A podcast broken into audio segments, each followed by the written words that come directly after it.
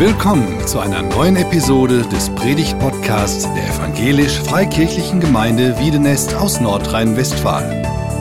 Wir sind davon überzeugt, dass Gott durch Predigten redet. Wir wünschen viel Inspiration beim Hören.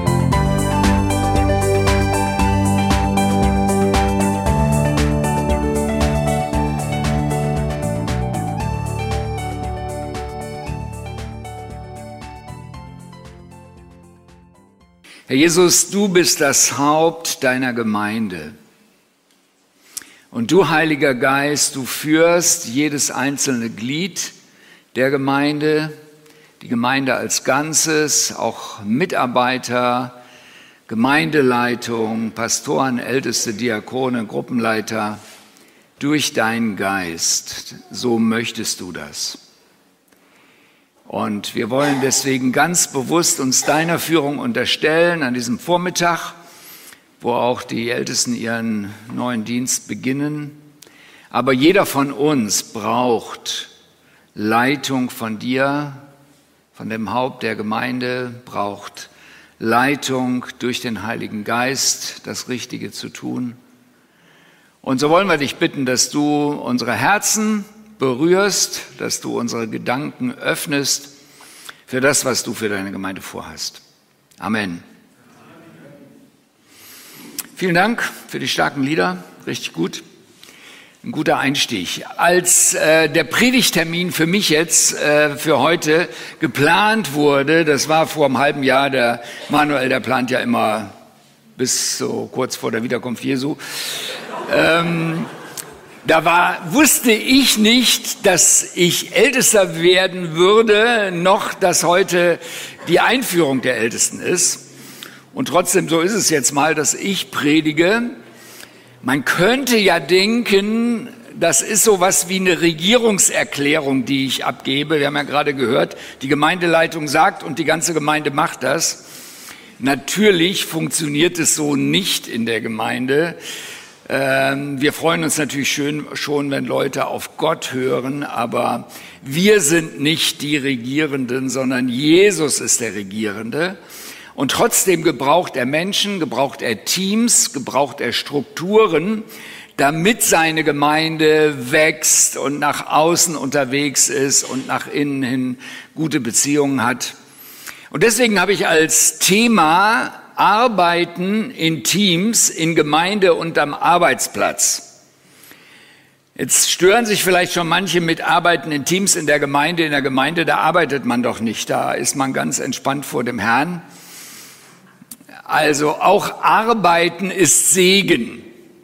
Gott hat Adam und Eva in den Garten Eden gesetzt und gesagt, arbeitet, bewahrt den Garten, Tansania, da ist, wenn man schwitzt bei der Arbeit, ist das so eine Art Fluch. Wenn ich da äh, in ein Jogger Straßenbau gemacht habe und Leute vorbeikamen, dann haben sie immer gesagt, herzliches Beileid dass du hier so schwer arbeitest. Und ich habe immer gesagt, sag doch herzlichen Glückwunsch, weil wir sind von Gott berufen zu arbeiten. Also, wir arbeiten am Arbeitsplatz und wir arbeiten auch in der Gemeinde. Und nicht nur ein paar wenige, sondern im Prinzip jeder aber nach bestimmten Ordnungen, Regeln, Weisungen, die Gott gibt. Und ich hoffe, ihr lasst euch darauf ein. Die meisten kennen mich so ein bisschen. Horst Engelmann arbeitet noch in Forum Wiedenes als Missionsleiter und wir waren als Familie vorher 16 Jahre in Tansania. Aber ich stelle mal eine Seite von mir vor, den die, die die meisten nicht so wirklich gut kennen. Teams sind mein Leben, habe ich aufgeschrieben. Jetzt habe ich hinterher gedacht, naja, Jesus ist mein Leben eigentlich. Aber äh, Jesus ist mein Leben in Teams. Und in Tansania war ich tatsächlich Teil von mehr als 20 verschiedenen Teams mit den entsprechenden Sitzungen. Äh, monatlich, vierteljährlich, jährlich, wöchentlich, je nachdem, jedes Team tickte so ein bisschen anders. Und ähm, Manche von euch stöhnen vielleicht, wenn sie das hören. Wie kann man nur so dumm sein, in so viel Teams zu arbeiten? Das ist ja Stress pur. Ähm, ich habe das als ein Vorrecht empfunden. Und auch hier in Deutschland war ich und bin immer noch in eine ganze Menge unterschiedlichen Teams und finde das schön, auch in Sitzungen zu sein und Geschwister kennenzulernen, wie sie ticken, was ihr Herzensanliegen ist, was Gott ihnen gesagt hat und miteinander Projekte anzugehen. Ich finde das richtig schön. Und äh, es gibt auch Sitzungen, die sind bescheiden, aber das liegt dann so ein bisschen vielleicht an der Sitzungsleitungskultur und sowas, und das kann man verbessern. Ich mag jedenfalls Sitzungen und ich mag Teams. Warum macht mir Teamarbeit solche Freude? Ich hoffe, das bleibt am Ende so ein bisschen hängen und auch vielleicht für euch. Warum ist das ein Anliegen der Bibel? Ich bin zutiefst überzeugt, dass der Kernwert des Neuen Testaments für seine Gemeinde Gemeinschaft, Zusammenarbeit, Einheit und mit dem deutschen neuen Wort arbeiten in Teams dass das der Fall ist. Im Alten Testament waren es einzelne Könige, einzelne Propheten, einzelne Priester, die dieses und jenes mit Gott erleben. Im Neuen Testament erleben wir das gemeinsam. Und wir müssen auch lernen, miteinander irgendwie klarzukommen. Das läuft nicht immer automatisch rund. Aber Gott hat sich gedacht, dass seine Gemeinde als Community, als Gemeinschaft funktioniert. Was hat Gemeinde, Teamarbeit in der Gemeinde mit dem drei einen Gott zu tun? Wir haben eben so ein bisschen das angedeutet. Ähm, Gott ist zwar einer, aber in drei Personen. Und der Heilige Geist, der Sohn und der Vater haben eine wunderbare Teamarbeit miteinander. Wir sind im Bild Gottes geschaffen als Menschen. Und diese Fähigkeit in einem ganz intensiven Team zusammenzuarbeiten, die hat Gott in uns reingelegt von seinem Wesen her. Deswegen geht das. Deswegen habe ich auch Hoffnung, dass wir in der neuen Gemeindeleitung und als ganze Gemeinde miteinander klarkommen können, weil wir im Bilde Gottes geschaffen sind und Gott uns diese Fähigkeit ins Herz hineingelegt hat. Wie kann man gute Teamerfahrungen aus der Gemeindearbeit auch in das Berufsleben einbauen und wie kann man gute Teamerfahrungen im Beruf auch für die Mitarbeit in der Gemeinde nutzbar machen? Für mich ist das Leben im Alltag, auch am, im Beruf oder in der Freizeit, in der Familie und in der Gemeinde nicht, sind nicht völlig getrennte Welten, sondern Gott hat Möglichkeit in alle unsere Lebensbereiche hinein zu wirken, hinein zu prägen.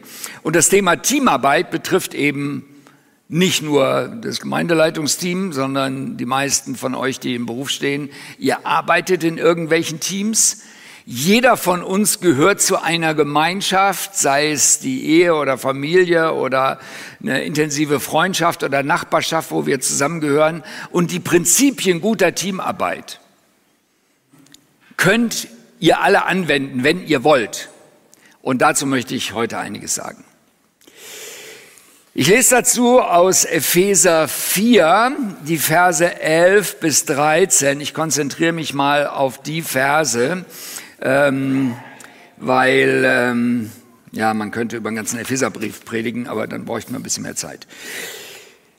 Ich lese mal vor und er, er, das ist Jesus. Vorher Vers 10 und 11, äh, Vers äh, 9 und 10, da geht es darum, dass Jesus auf die Erde gekommen ist, dass Jesus hinabgefahren in das Reich der Toten, dass Jesus auferweckt wurde und als Folge seiner, seines ersten Kommens auf die Erde hat er dann jetzt einige als Apostel eingesetzt, einige als Propheten, einige als Evangelisten, einige als Hirten und Lehrer.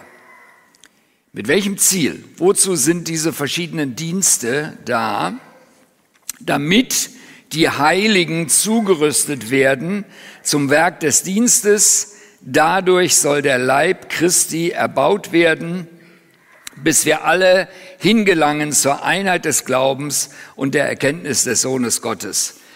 Ganz gewichtige Worte, ganz große Perspektive von Paulus, die ihn ähm, vorangebracht hat, überall Gemeinden zu gründen, die eine plurale Leiterschaft hatten. Das ist wirklich neutestamentliche Gemeinde.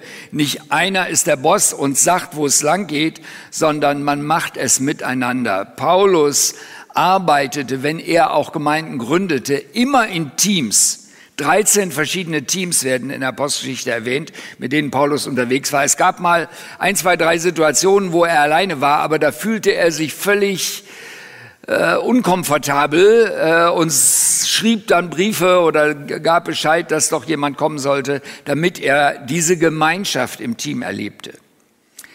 Von daher, ähm, Paulus hat darüber gelehrt und Paulus hat das gelebt.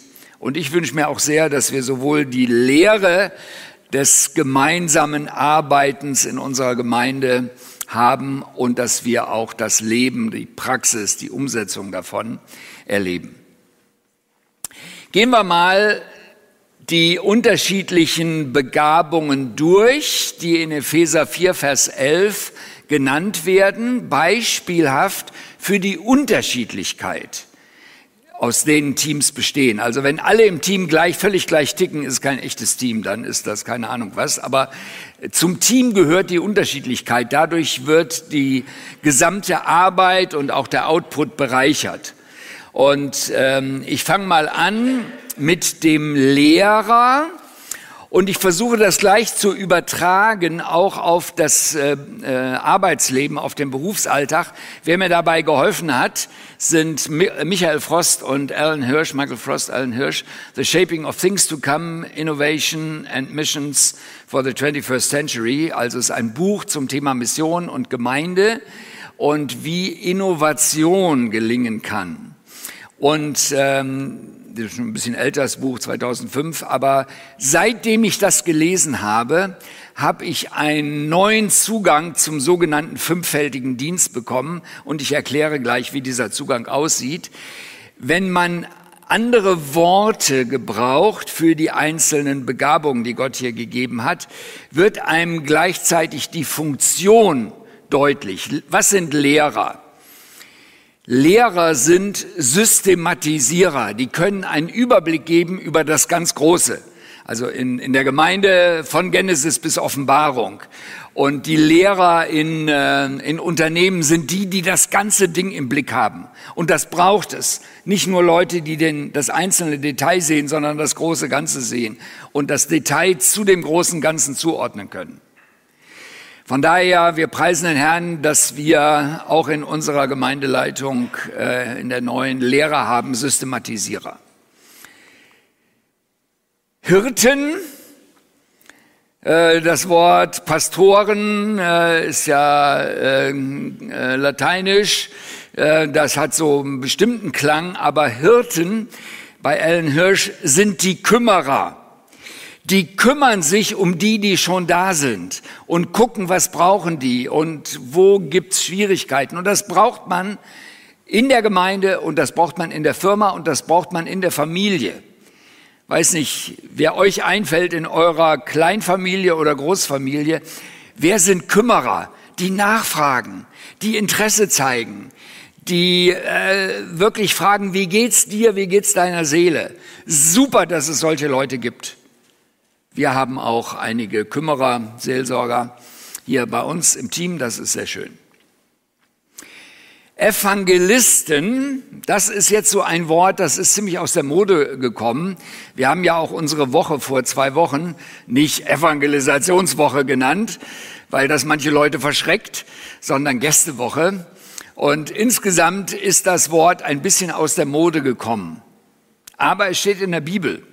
Euangelizomai ist die gute Nachricht weitersagen, ist was richtig Gutes, nichts äh, Übergriffiges oder so. Von daher, Alan Hirsch, nennen Sie die Außendienstmitarbeiter oder die Recruiter.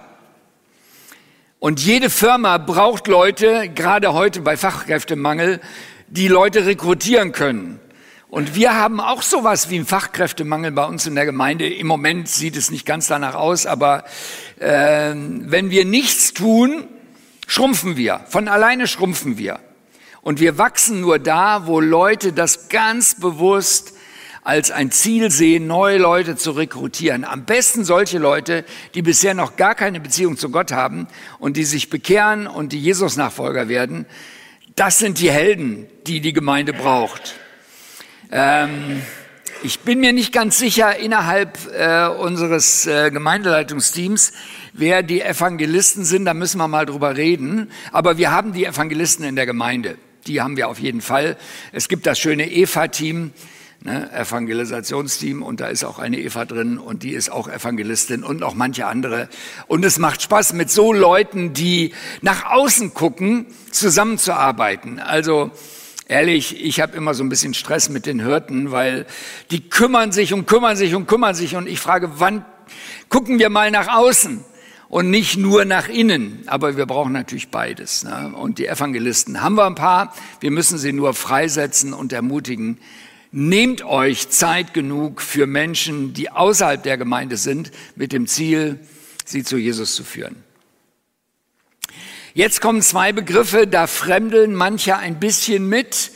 Und ähm, ich will jetzt nicht hochtheologisch darauf eingehen, warum wir noch Propheten und Apostel haben, sondern einfach versuchen von der Funktion her äh, zu erklären, warum wir solche Leute brauchen.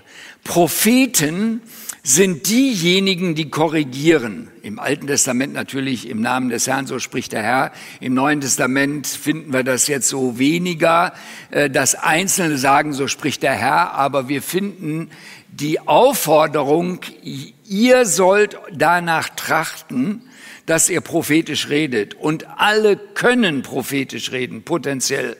Tun es nicht, aber potenziell ist das möglich. Ähm, bei Alan Hirsch heißen die dann auch noch Disturber oder Questioner, also die hinterfragen manches und die bringen auch manches so ein bisschen durcheinander, weil sie nicht einfach sagen, naja, wir machen das jetzt mal, die Gemeindeleitung sagt und bumm, alle machen das, sondern die stellen ein paar Rückfragen.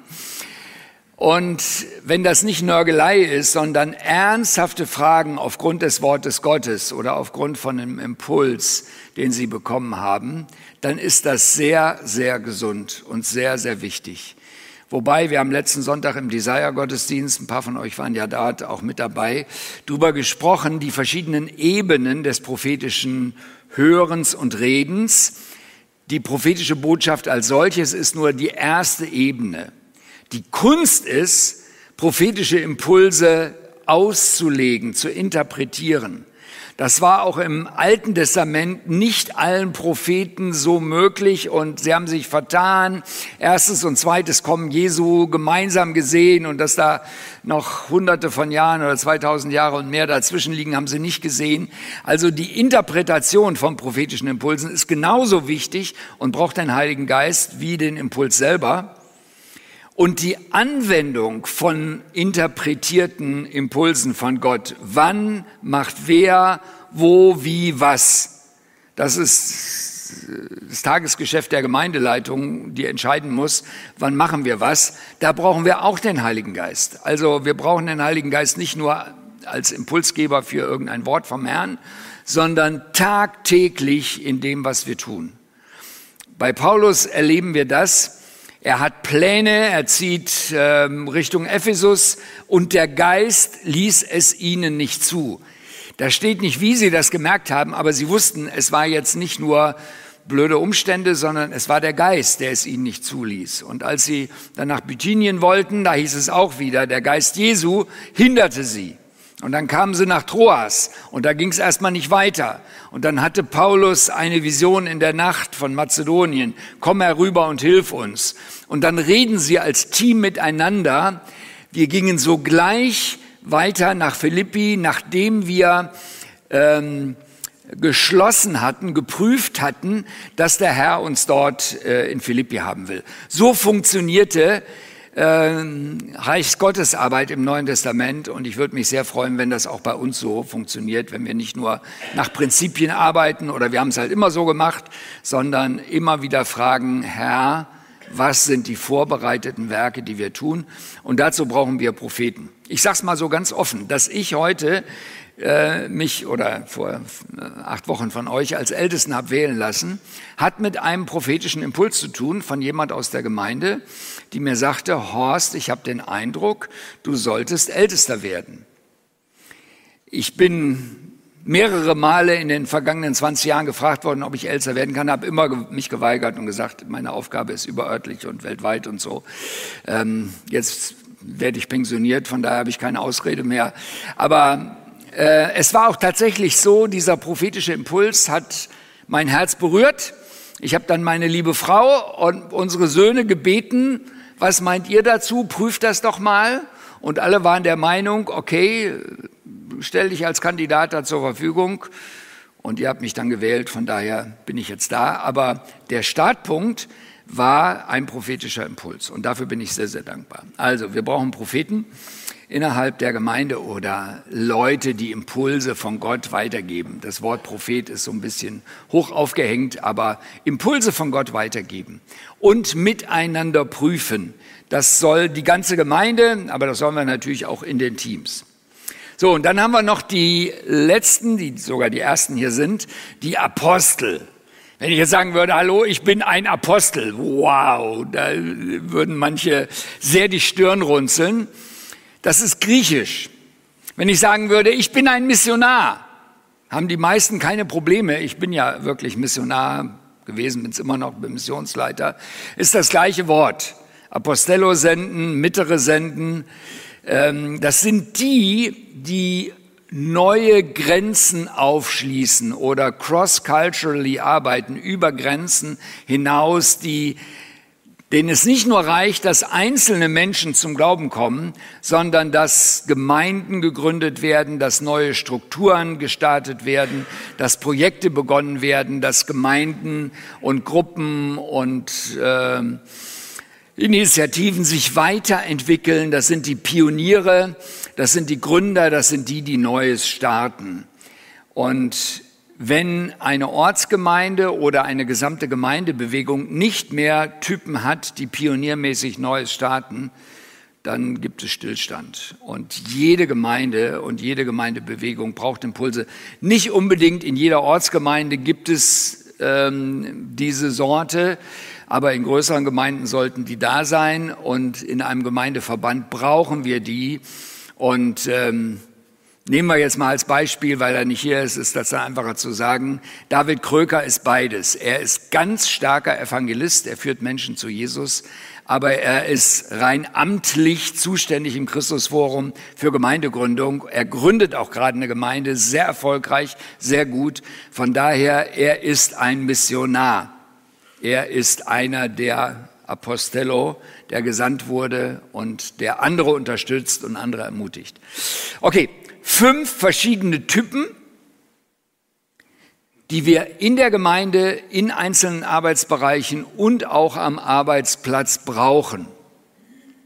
So, jetzt ist das erstmal schön, wenn es so viele unterschiedliche Typen gibt, aber es ist auch schön anstrengend, weil die Begabungen und Sichtweisen der einzelnen Mitarbeiter zum Teil sehr gegensätzlich sind. Und das muss man erstmal aushalten. Der ganz typische Gegensatz, wo eine Gemeinde immer zu kämpfen hat, ist der Gegensatz innen und außen. Wer guckt nach innen und sagt, die Geschwister brauchen dieses und jenes? Wer guckt nach außen und sagt, Menschen gehen verloren? Hier in unserer Stadt müssen wir Zeugnis aufbauen, sozialdiakonisch, evangelistisch, einen Kaffee äh, bauen hier, damit die Leute zu uns kommen. Der eine guckt nach innen, der andere guckt nach außen. Wer liegt richtig? Beide. Sehr gut. Das ist natürlich die salomonische Antwort. Aber das muss man erstmal aushalten. Na, weil natürlich denkt der Evangelist permanent nach außen und der Hirte denkt permanent nach innen und im Team, naja, muss man sich dann einigen, was machen wir jetzt nächste Woche, wo ist unser Schwerpunkt. Aber beides brauchen wir natürlich auch örtlich, überörtlich. Das war mein Konflikt, sag ich mal. Mein ganzes Leben habe ich überörtlich gearbeitet. In Tansania an der Bibelschule war ich für den gesamten Gemeindeverband da zuständig und war auch ganz viel unterwegs. Hier in Wien ist äh, genauso, äh, in Deutschland und weltweit unterwegs. Meine Berufung war 40 Jahre lang der überörtliche Dienst. Natürlich gehörte ich immer schon auch zu einer lokalen Gemeinschaft und auch hier zur Gemeinde. Aber wie viel Engagement kann ich einbringen? Ich habe immer gesagt, als Ältester, wenn ich so viel unterwegs bin, das passt nicht zusammen. Okay, jetzt gucken wir mal, wie es passt. Ich habe immer noch ein Herz für die ganze Welt sozusagen und für Deutschland, aber auch hier für Wiedenest und Umgebung. Ähm, dann gibt es Leute, die lieben es, das große Ganze im Blick zu haben. Ich bin einer davon. Ich gucke mir Systeme an, ich gucke mir Entwicklungen an und freue mich über das große Ganze, bin auch Generalist. Das heißt, ich habe von allem ein bisschen Ahnung und von nichts so richtig.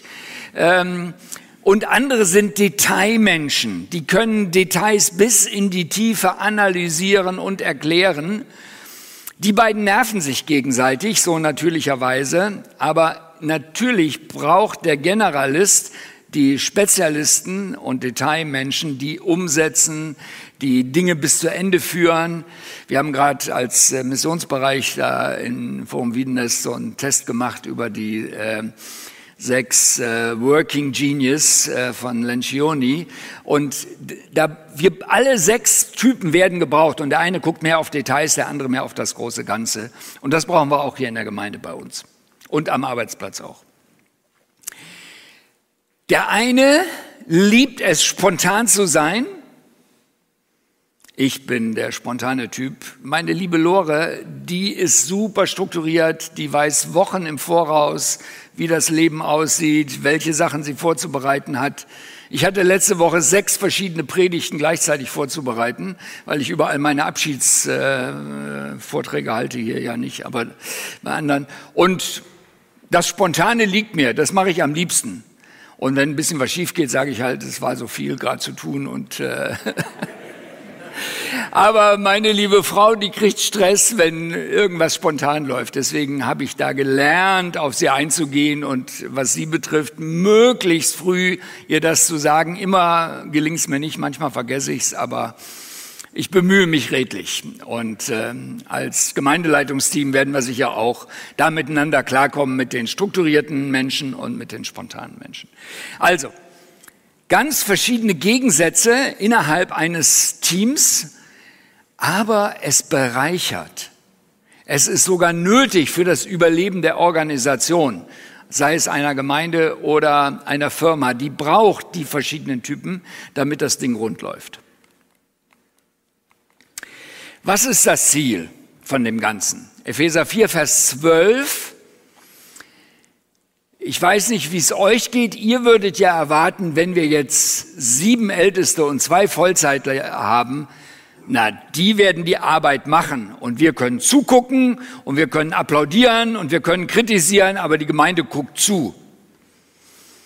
Ist das biblisch? Okay, die Bibelkenner schütteln den Kopf. Nein, damit die Heiligen zum Dienst zugerüstet werden. Wer sind denn die Heiligen? Auch wieder irgendwelche anderen komischen Heiligen, Eisheiligen oder was weiß ich? Nein. Es ist, sind die Gläubigen, die zu Jesus gehören, die heilig für Gott sind, abgesondert für Gott, ausgesondert für Gott. Und der Apostel, der Gründer, soll andere Gründertypen anleiten und ermutigen. Der Evangelist soll andere anleiten, Menschen zu Jesus zu führen. Der Systematisierer soll andere anleiten, wie man predigt und wie man lehrt. Der Hirte soll andere anleiten, wie man umgeht, was weiß ich, mit Todesfällen, Krankheitsfällen, was auch immer. Wie, äh, wie kann ich da umgehen? Der Prophet soll andere anleiten, wie empfange ich, wie werte ich prophetische Impulse, Impulse von Gott aus und wie setze ich sie um. Alle sollen zum Dienst zugerüstet werden. Von daher das mit der Jungschar war schon nicht ganz so schlecht. Ne? Also wenn die Gemeindeleitung demnächst sagt, umdrehen oder Hände heben oder so, ihr habt es ja schon so ein bisschen eingeübt. Ist ein bisschen Scherz, ne? nehmt es nicht zu ernst, aber ähm, trotzdem ist die Frage, wie gelingt es einer Gemeinde von 300 plus äh, Gemeindegliedern, dass alle zum Dienst zugerüstet werden? Es braucht natürlich die innere Bereitschaft. Es geht nicht per Druck und du musst und schlechtes Gewissen und so. Das hält nicht lange vor. Es Funktioniert am besten, wenn wir alle begeistert sind über Jesus, über seine Gemeinde, über das Reich Gottes, über die Vielfalt, über die Unterschiedlichkeit, dann funktioniert das am besten. Also, die ganze Gemeinde ist im Einsatz, jeder Einzelne und wieder in Teams. Ne? Wir haben ja nicht nur das Gemeindeleitungsteam, sondern in der Jungschar, in der Jugend, in, unter den Frauen, unter den Senioren gibt es überall Teams, die das Ganze leiten. Na, will er nicht. Äh, und auch dort in diesen Teams sind die unterschiedlichen Begabungen da. Von daher, wenn ihr mal Stress habt in eurem äh, Team, liegt es wahrscheinlich daran, dass unterschiedliche Typen da sind. Hoffentlich habt ihr die. Und Stress gehört irgendwie so ein bisschen dazu. Euch Stress, guter Stress sowieso. Die Stress sollte man dann bearbeiten. Äh, aber auch in allen anderen Teams und auch in der, in der Familie sollten wir die Buntheit und Vielfalt feiern. Was jetzt der Fokus ist vom Epheserbrief und vor allen Dingen dann von den folgenden Versen, Epheser 4, Vers 13, damit wir alle gelangen zur Einheit. Was ist das für eine Einheit? Was verbindet die verschiedenen Typen miteinander? Es ist natürlich nicht jede Detailüberzeugung. Es ist auch nicht der Persönlichkeit-Typ, wir sind alle so gleich und so ähnlich und wir haben uns alle lieb, sondern zuallererst ist es Jesus. Jesus und die Gemeinschaft mit ihm verbindet uns untereinander. Und wenn ich mit Jesus verbunden bin und jemand anders sagt, er ist auch mit Jesus verbunden, dann bin ich mit dem verbunden, ob ich das will oder nicht. Ich bin einfach verbunden. Und je stärker uns das bewusst ist und vor allen Dingen je näher wir an Jesus rücken, umso mehr rücken wir zusammen als Gemeindeleitung, als Gemeinde. Und von daher Jesus, die enge Gemeinschaft, das ist, wir sollen zur ähm, Erkenntnis des Sohnes Gottes kommen. Natürlich kannten auch die Epheser schon Jesus in einer gewissen Weise, aber wir können immer noch mehr erkennen von ihm und noch näher an ihm sein. Was verbindet uns? Ganz stark der gemeinsame Auftrag. Gott hat seiner Gemeinde einen Auftrag gegeben. Ich glaube, wenn wir uns im Himmel jetzt treffen würden nächsten Sonntag, wäre alles noch ein bisschen schöner. Ich meine, ihr singt schon ziemlich schön, aber wahrscheinlich die Engel und die Afrikaner und die Brasilianer singen noch ein bisschen schöner, so für mich. Deswegen können wir eigentlich alle uns im Himmel treffen. Aber irgendwie hat Gott vorgesehen, dass wir noch eine Weile auf der Erde sein sollen, weil es noch was zu tun gibt. Es gibt noch Arbeit. Wir haben einen Auftrag. Wir haben den Auftrag, andere zu Jüngern zu machen, hinzugehen zu den Menschen, die Jesus nicht kennen, hier lokal vor Ort und bis an die Ende der Erde. Und deswegen sind wir immer noch hier auf der Erde. Und was verbindet uns? Wir haben gemeinsame Werte. Das ist manchmal ein bisschen schwierig, die zu formulieren, weil die Werte sind sowas Inneres, dass man manchmal das gar nicht so genau weiß, was ist mein Wert, außer man redet drüber. Auch in Firmen, äh, die, die schlau sind, die machen das, wenn sie ein Leitbild erstellen, dass sie die gemeinsamen Werte definieren. Ich würde mal nur drei Werte, es gibt viel mehr, aber äh, für uns ist die Bibel natürlich ein ganz grundlegender Wert für uns als Gemeinde, für uns als Gemeindeleitung. Und wenn jemand sagen kann, die Schrift sagt, und jemand anders sagt, naja, ich finde das aber komisch, dann hat der ein Problem, der das komisch findet, weil wir wollen uns immer auf die Schrift beziehen. Das heißt nicht, dass wir immer die gleiche Interpretation haben. Da muss man miteinander ringen. Aber die Schrift ist unser Bezugspunkt für alles, was wir tun. Beziehungen, es reicht nicht aus, Jesus ja, Kirche nein. Das geht gar nicht im Neuen Testament. Wenn ich zu Jesus gehöre, gehöre ich auch zur Gemeinde und zur Kirche. Und das Engagement für andere. Es geht nicht um sie, ist der einleitende Satz von Rick Warren, Leben mit Vision. Einige von uns haben das mal früher durchgearbeitet. Das war der erste Satz und den finde ich richtig gut. Weil in ganz vielen Gemeinden geht es den Leuten um sich. Das, die Musik gefällt mir oder gefällt mir eben nicht und die Predigt gefällt mir oder der Kopf oder die Nase oder der Schlips, den ja keiner mehr anhat, gefällt mir oder gefällt mir nicht. Aber das ist nicht die Grundlage unserer Beziehung hier füreinander, sondern wir sind dazu da, dass wir dienen in der Gemeinde nach innen und in die Stadt hinein und in die Welt hinein nach außen. Bin gleich fertig. Einheit ist möglich. Warum ist Einheit möglich?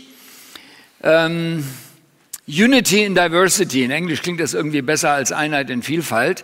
Aber Diversität, Unterschiedlichkeit ist nicht ein Hindernis für Einheit und wir suchen nicht Einheitlichkeit, sondern wir suchen Einheit in der Vielfalt. Jeder, der zu Jesus gehört, gehört auch in Gottes Familie. Wir haben unterschiedliche Familientreffen. Vielleicht können wir so unsere Veranstaltungen mal im Kopf äh, kategorisieren. Erster und zweiter Gottesdienst hatten wir früher, jetzt haben wir den Desire. Das sind Familientreffen. Wir treffen uns in Zellgruppen, Kleingruppen, Hauskreisen.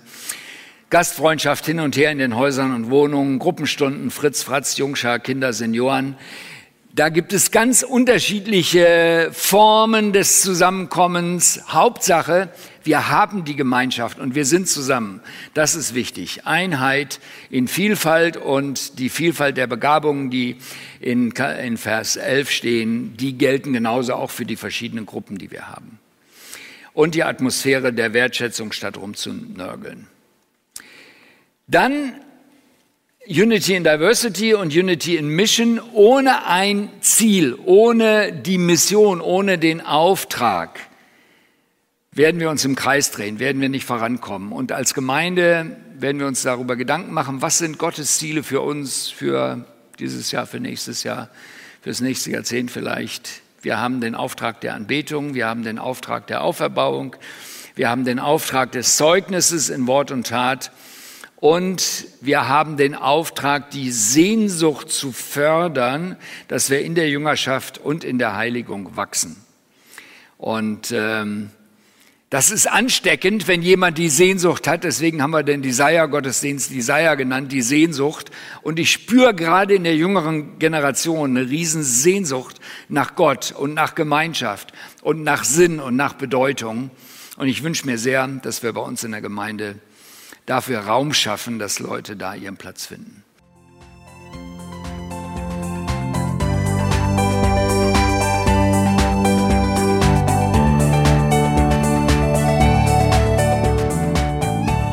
Sie hörten einen Predigt-Podcast der EFG Wiedenest. Weitere Predigten, Informationen zu Jesus Christus und zu unserer Gemeinde gibt es unter www.efg-wiedenest.de.